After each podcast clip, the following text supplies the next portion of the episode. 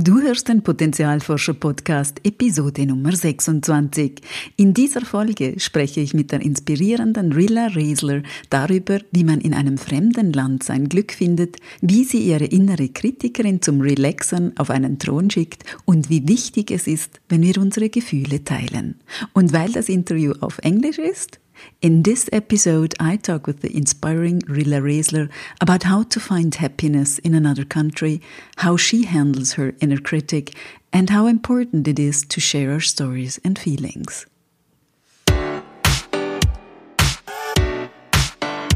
Willkommen beim Potenzialforscher Podcast für mehr Freude, Erfüllung und Sinn im Leben. Ich bin dein Potenzialforscher Coach Christina Schaka.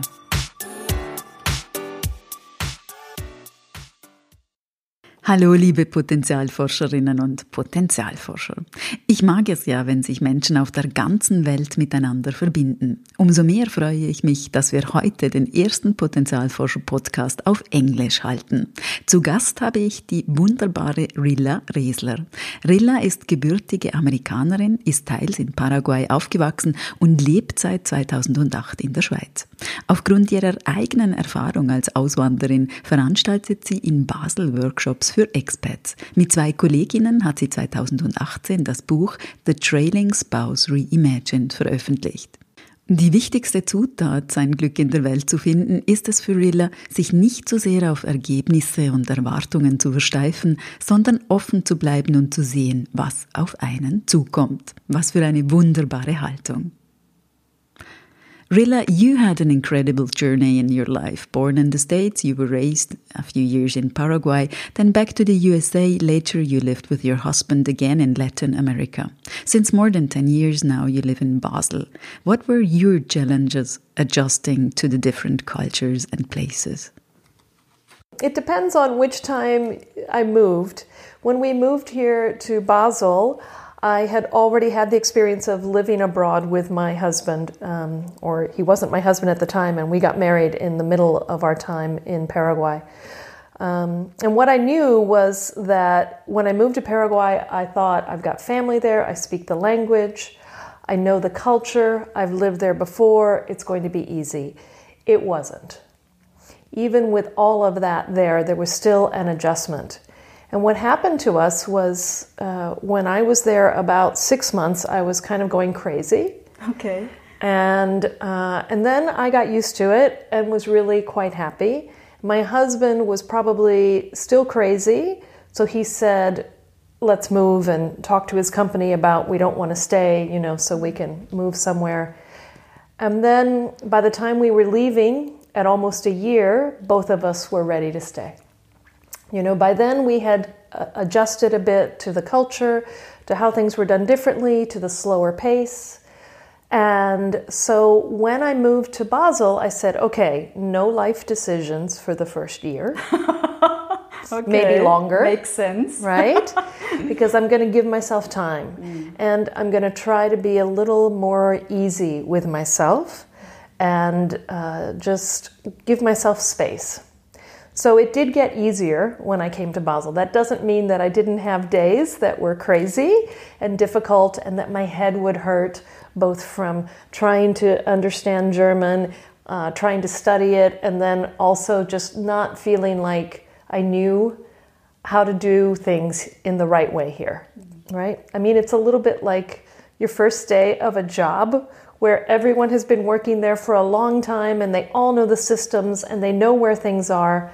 And I just felt so out of place for a while. Mm. But I knew that would happen. So, and yeah. how did you manage to integrate?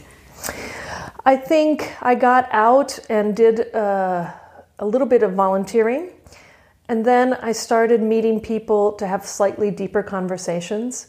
When I went out and met people in the beginning, I had a couple of women who sort of adopted me and really helped me find my way, who had moved from one from the UK and one from Australia. Then I wanted to just talk a little bit more deeply with people because I thought, I have done this before and I have a great attitude. I wanted to move here, maybe even more than my husband, and it was his job that got us here. Um, and still, I have hard days. And so I bet I'm not the only one. So, kind of uh, like you were saying when we started talking before the interview, after a while I was ready to do something and I wasn't sure what. So, I began to gather people together to share their stories about what it feels like to live abroad, right? And um, that then turned into a class, which I called Expat Experience. I recognized that sharing stories was good, but having a little structure would help. And I had a background in personal development and training, so that worked. And then, yeah, that's kind of morphed now. Uh, and I'm still doing something like that, and now it's called Mindfulness for Life Abroad. The thing is, what I knew I was craving was that more deep conversation. I find that it's really helpful when I'm going through a hard time to know that I'm not the only one, mm-hmm. that I'm not crazy, mm-hmm. and to laugh at myself. And that's easier to do with some other people around. Oh, that's true. That's yeah. true. So you you're still doing these classes? I do. I yeah. do them periodically. I don't have them running all the time, but yeah. when I have interest, then then I run them. And my favorite way to do them is over the course of four weeks because that way we have a chance to share our stories, learn a little bit about mindfulness and awareness, go out and practice, have some funny thing happen, funny things happen, and come back. Yeah, I mean, a lot of times we have uh, we create a really safe space, and sometimes there are tears, and a lot of times there's a lot of laughter. Wow, you know, yeah. yeah, yeah. So it's good to to go through it together. And I think that sometimes we tend to think that I'm the only one having a hard time because mm-hmm. I look at everybody else and it looks like they're doing great. Mm. They seem so happy. They seem happy. They're learning German, German I'm sure, much faster than me.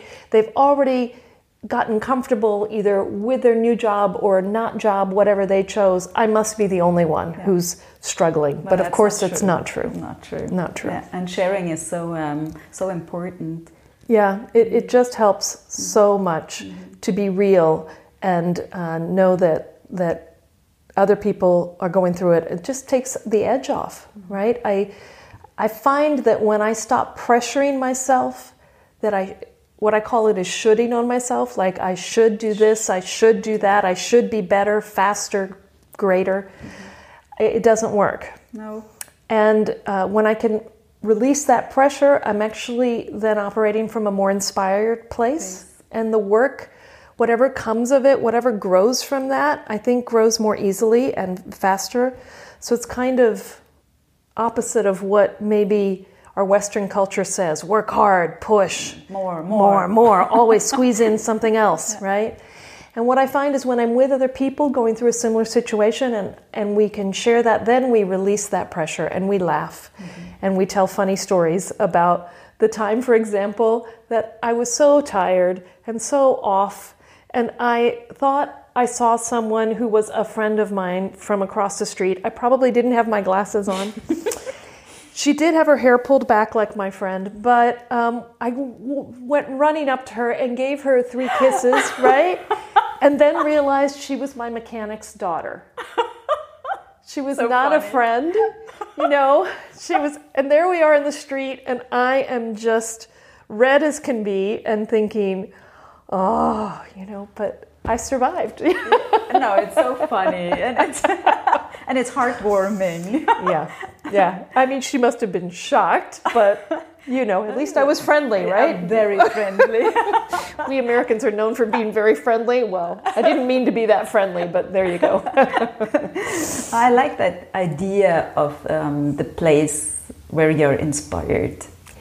Yeah, that's that's a that's a great sentence. Yeah, it's something that I work at all the time in my own mindfulness practice, right? And that is to not do something from a, oh, I have to, I should get this done place, mm-hmm. but try to do it when I am really inspired. And there's a balance because, of course, there's certain jobs I really never want to do, right? Paperwork yeah. and details and all of that. But I do find that if I will give myself a little space, most often I'll get it done mm-hmm. from a happier place. Mm-hmm. It's not that I'm going to be as lazy as my head sometimes tells me, oh, you know, you're just being lazy. That critic, the inner critic comes out and. Uh, was that easy for you to find that place? No, it's no. been a long time practice. Okay. I would say in the 10 years that I've been here, I've practiced it a lot. Mm. You know, I gave myself permission to really study what I wanted to study, and I feel like one of the benefits of technology today mm-hmm. is that you can find a lot. It takes a little bit of sorting, but the more that I practice trusting my intuition on who to listen to, what speaks to me, and then just keep practicing from there, and then sharing it with others who are interested, then that's that's working pretty well. I've also learned that I have days that I feel great, inspired. I do a lot of good work, and it's amazing sometimes what I can get done. And then I have other days that I'm just not there. And I am giving myself permission to just lay low on those days, mm-hmm. right? Mm-hmm. And I also, if if those are the days that sometimes my inner critic becomes very loud, and she says you're being lazy, you should be doing this. You know you need to work on your website. You know you need right. And I um, am telling her thank you, I appreciate it, and I'm going to ignore you today. Or I'm, as as a workshop I went to said, don't ignore her.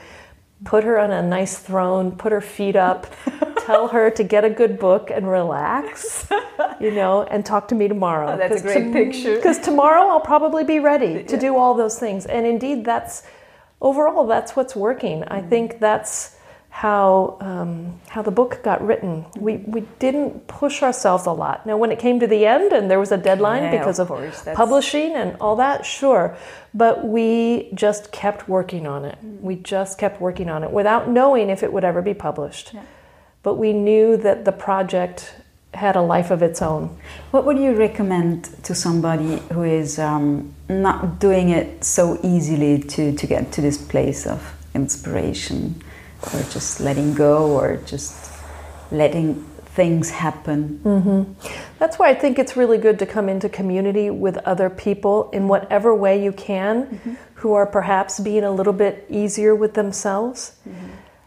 What I know is that if I'm feeling, I've just started to notice if I'm feeling very judgmental of others, then I know I'm also being judgmental of myself, right? And I think that's the case for many people. If they're being really hard on themselves, a lot of times they're having trouble getting along uh, with others, things aren't going well. I don't know, then it's just to maybe try and be with some people who are taking life a little bit more lightly. Mm-hmm. Yeah? Mm-hmm. I mean, it's not to not appreciate, it is to really appreciate the moment, not take everything quite so seriously. Because I think what happens when we take things seriously is we actually strangle off the natural flow mm. of the universe. I think that when we can relax a little bit and say, some days are great, some days I don't feel so great, but I know that things are still growing, then, um, then things start to come more easily. I see it when I meet people who are new to Basel, new to Switzerland, and are so worried about getting a job right away.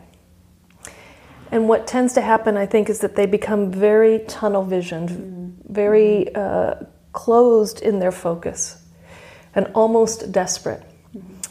And what's unfortunate is right beyond the the tunnel, they're looking down on the, just outside of that tunnel. Probably lies a really good opportunity for them. So they miss them. So they miss it mm-hmm. because they're so hyper focused. Mm-hmm. And, you know, if that always worked, I would say go for it. But in my experience and seeing many people, it's not the most effective way to get a job No. And or to do anything whatever it is you want to do to to start your own business to be that intense about it. Um, and for me what it's been is planting a lot of seeds and then the, some of them grew and some of them didn't. And um, yeah it's it's not a direct process but um, the more patient I am with myself, then then I feel like the easier it's gotten, and the more that comes in. I think when people are hyper focused, they close themselves off and almost can come across as desperate. And what I remind people is, is when they used to be, if they're uh, if they're in the dating world now, or if they used to be, you know, no one wants to be No. around someone who is desperate, Desperate. right? right. And the same thing when you're going on that job interview. I think you should interview the company as much as they're interviewing you. Yeah? And you don't want to contort yourself to do just anything to get a job. Right. You want to really think about it and um, and then finding the right thing. finding you. the right Yeah. thing. And I understand some people really want to work, and that's okay. But still, a little bit of let's really look at the bigger picture. And that's what I try to get people to do if they come to mindfulness class somewhere before they're off on that path of, of being hyper focused on getting a job, or even if they are on that path, take a look at the bigger picture. Um, you already mentioned it that uh, you launched uh, a book called The Trailing Spouse Reimagined in um, 2018 uh, with two other women. Um, would you tell us more about that book and the idea behind it? Yeah, so uh, I was teaching the class that is now Mindfulness for Life Abroad, and we had a really interesting group of people. Um, it's always interesting, but this one was particularly mixed with men and women, people from all over the world. Uh, some were trailing partners, some were employees who uh, it was during the day, so they either had uh, unusual work schedules or had recently been laid off. So we had just an interesting group. And I knew these two women, uh, Francesca and Adriana, before the course. Adriana said, I'm coming. Francesca said, I will come to one class to be nice, but I have no intention of staying. Okay. She came to the first class and she changed her mind. She stayed. She stayed. she stayed and, and just really enjoyed the class. And at the end, Adriana and I went out for coffee a few days after the class was over. And we were just marveling at how powerful the stories were and how much people had shared from their hearts and how valuable that was for us. And so we said, These stories need to be shared. And I looked at her and I said, I think we should write a book. And she said, Well, and she had writing background. And I had always known somewhere in my head, in my heart, I'm going to write a book. I don't know what it's going to be about. And so we said, you know, let's just collect the stories and see what happens. If it's a blog, if it's just something we give to our friends and family, no worries, but So let's you just, just start. started. So we started, and she said, I think we should invite Francesca to be a part of the process. So I contacted Francesca, and she was quite sure she was going to be a project manager and have nothing to do with writing, but that's not what happened at all. And we all ended up, you know, interviewing people and then weaving their stories into essays combined with our own stories.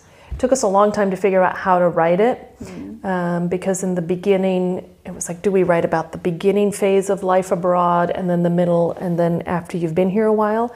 But the fact is, no one goes through it in the same way Yeah. and no one has the same timing, mm-hmm. right? Some people adjust more quickly, others take a long time. And personally, I believe that it's a constant adjustment. Mm-hmm. It's not Yeah. maybe ever done. I mean, mm-hmm. my kids are now Swiss citizens, and we're going to be eligible too, and thinking about getting our citizenship. Yeah. But that doesn't mean that I won't still be a foreigner and sometimes feel out of place. And that's really become okay with me on most days. so, anyway, we started collecting the stories. We realized that if we just wrote about how we related to the people that we had interviewed that that seemed to be the best way to tell the stories and that's what we did so then we came up with the, the chapters and then uh, at the end a little bit more about us Yeah, it's great written as a compliment. It's um, Thank you. I can I can recommend the book Thank very you. very very much. Um, what are the issues of the spouses? The most common, maybe, or the Yeah. the biggest struggle. right so it varies so much but for me the one that i have seen consistently is identity mm, Yeah. So if I decide to move with my partner, I like to say with rather than for because I'm not doing it No, no, for him. with. I wouldn't do it Yeah. unless I wanted to. Okay. But still, I give up so many things my role, perhaps my career if I had one. If I didn't have a career, I probably had an important role in my family, my mm-hmm. job, my community, if it wasn't even my lifetime career.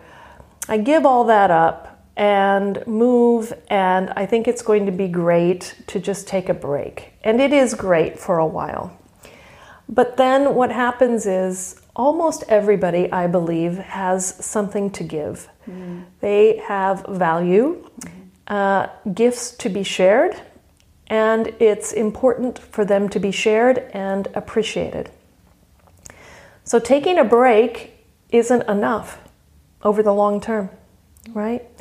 And we all want to be seen. We want to be appreciated for who we are, not for just being a partner or a spouse. No, the Yeah? gift the gift wants to be shared. Yes, exactly.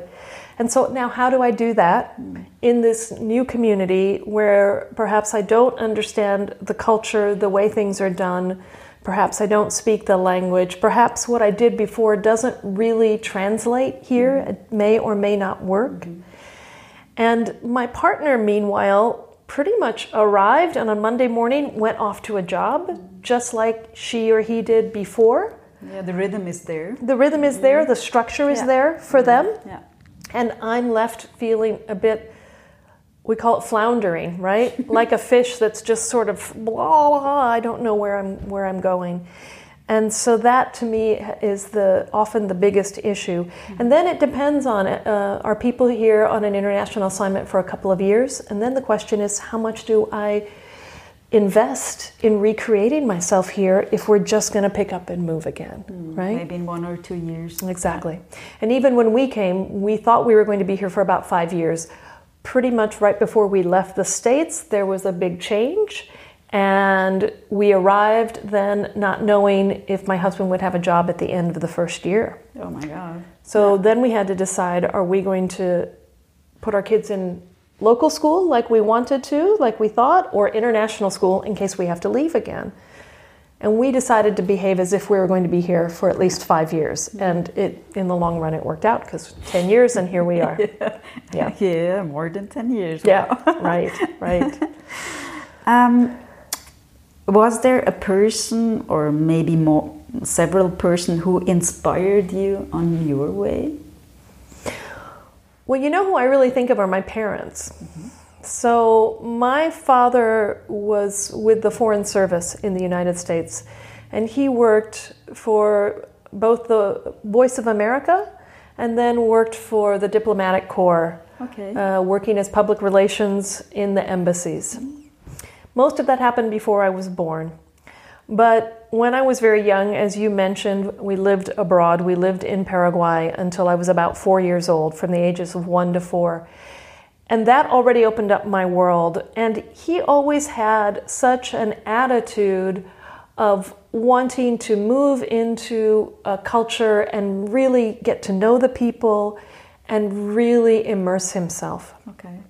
So he'd never wanted to be part of the bubble, mm-hmm. right, of foreigners.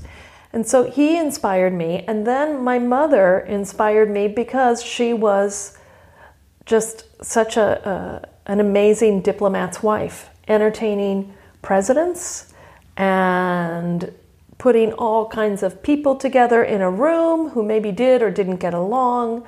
All that she had to do, in addition to having three young daughters to pick up and move every two to three years. Wow.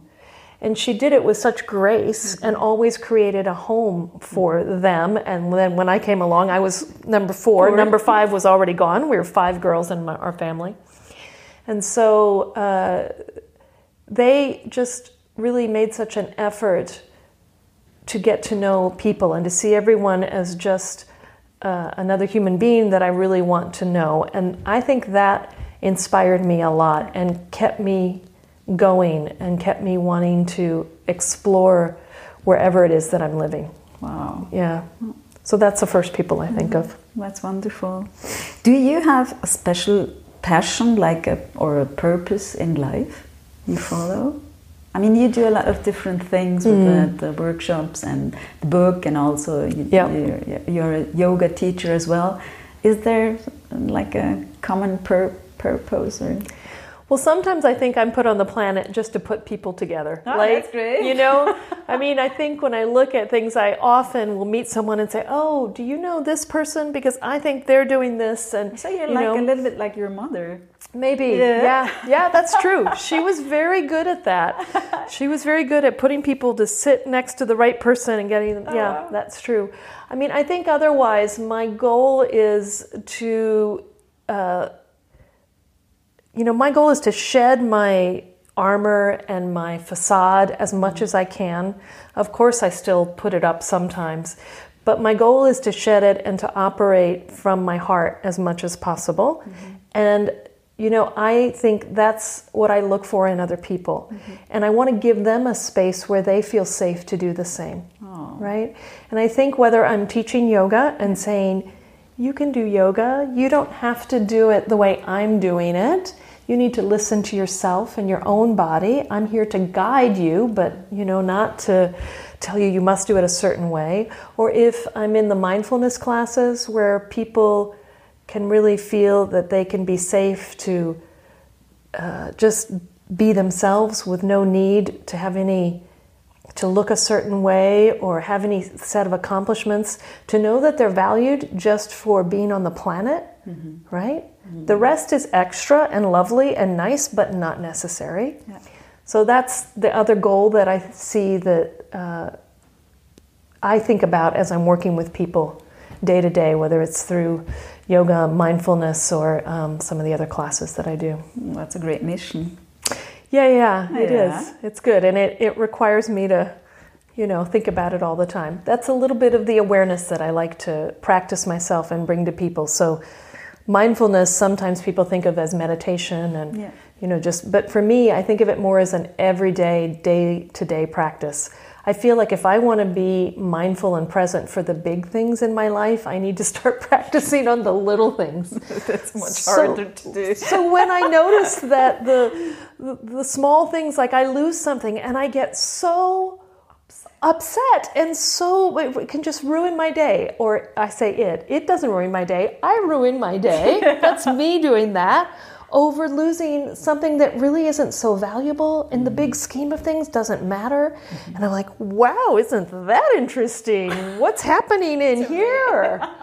Woo! And then I really try and think about it and is it worth it? And you know, I lost my sister to cancer a few mm-hmm. years ago. I'm sorry about that. Thank you. And I think that going through that has really helped me value my days differently. Mm-hmm I no longer look at my to do list as my how was my day, mm-hmm. right?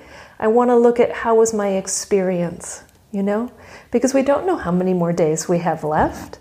And um, the accomplishments and all that are nice, but I think it's more about, you know, am I living from my hopefully from my higher self? Am I living deeply? Am I in a place to really notice what's here mm-hmm. And to really appreciate? And when I can say yes to that for a day, then I know for me that's a successful day. Wow. And uh, some days that means really, like even today, I'm a little tired. To be honest, I feel like I'm a little bit less coherent in this interview than I might usually be. But I also allow myself to have days like this because I recognize I, am not going to be 100% and on every, every day. day. It's not possible. I get to be human. Yeah. yeah? Right. And so. And that's uh, what we like about others when they are oh. human, but we always want to be different than human. That's, that's really Isn't it strange. amazing? Yeah. Right? I mean, really, we think that being perfect is what will attract others to us, no. but it's the opposite. yeah. Right? It's when we're real that people say, "Oh, I could talk to her." yeah, exactly. Yeah, yeah. Well, even like me when I met you, you yeah. know, going to some of these different events and everything. It's just when I meet someone that I can just kind of go, "Ah, yeah, yeah. I can tell." you know, it's it's what works. Great. Um, last question: What is one of your special strengths, or just one of yours? Yeah. Maybe two. Yeah, I think uh, my enthusiasm. Mm-hmm. I, I don't think I recognized it as a young person. I think I got hired for a couple of jobs, and they, you know, my bosses, who was a friend, later told me, Rilla, do you not recognize how excited you are about things and how that rubs off on people? You didn't know that? You, I did not know that. I, I, certainly never thought it was something that was worth anything. You know? Oh, okay. You know, as a, a young woman working in the corporate world, I thought what was more important is you know, selling more and having Yeah. having higher numbers and all that stuff. Um, so I began to say, oh, well, that's odd that someone would hire me for a professional job because I'm excited about things. It's great. But now I recognize that my enthusiasm, when I can let go of all my fears of how am I going to look and what are they going to think and will I look foolish, that uh, then that childlike enthusiasm can really come out and it is contagious. And that it is a good thing. And so I, I see that, that it's something that's valuable. yeah, and you take other people with you. Absolutely. Absolutely. And that's something that I also recognize, you know, when I think of why people hire someone, I heard this years ago, but I don't think I understood it, but now I do. It's how they make you feel, right? If I feel like I'm hiring someone and I feel that I feel safe with her around and I feel like things are going to work and I can trust and I can relax, that's who I want on my team. So now I recognize why people would want me on their team. Before I didn't get it, you know? But, but uh, I think that enthusiasm goes a long way, and I'm really thankful for it as a gift. And so now I try and foster it, as Great. opposed to tamping it down, which I used to think I needed to. Oh, yeah. Yeah. Oh, that's great. It's a great gift. Yeah, thanks. Thank you very much, Rilla. It was a really, really interesting interview with you, and uh, thanks for sharing your story with us. Thank you. Wenn du mehr über die Arbeit von Rilla erfahren möchtest, findest du alle Angaben auch zum Buch in den Show Notes. Wenn dir diese Folge gefallen hat, empfehle doch den Potenzialforscher Podcast weiter. Gegenseitig können wir unsere Geschichten teilen, uns inspirieren und unterstützen. Ich danke dir. Und denk daran, wenn wir unser Potenzial in die Welt tragen, dann ist es Magie. Etwas in uns leuchtet besonders hell.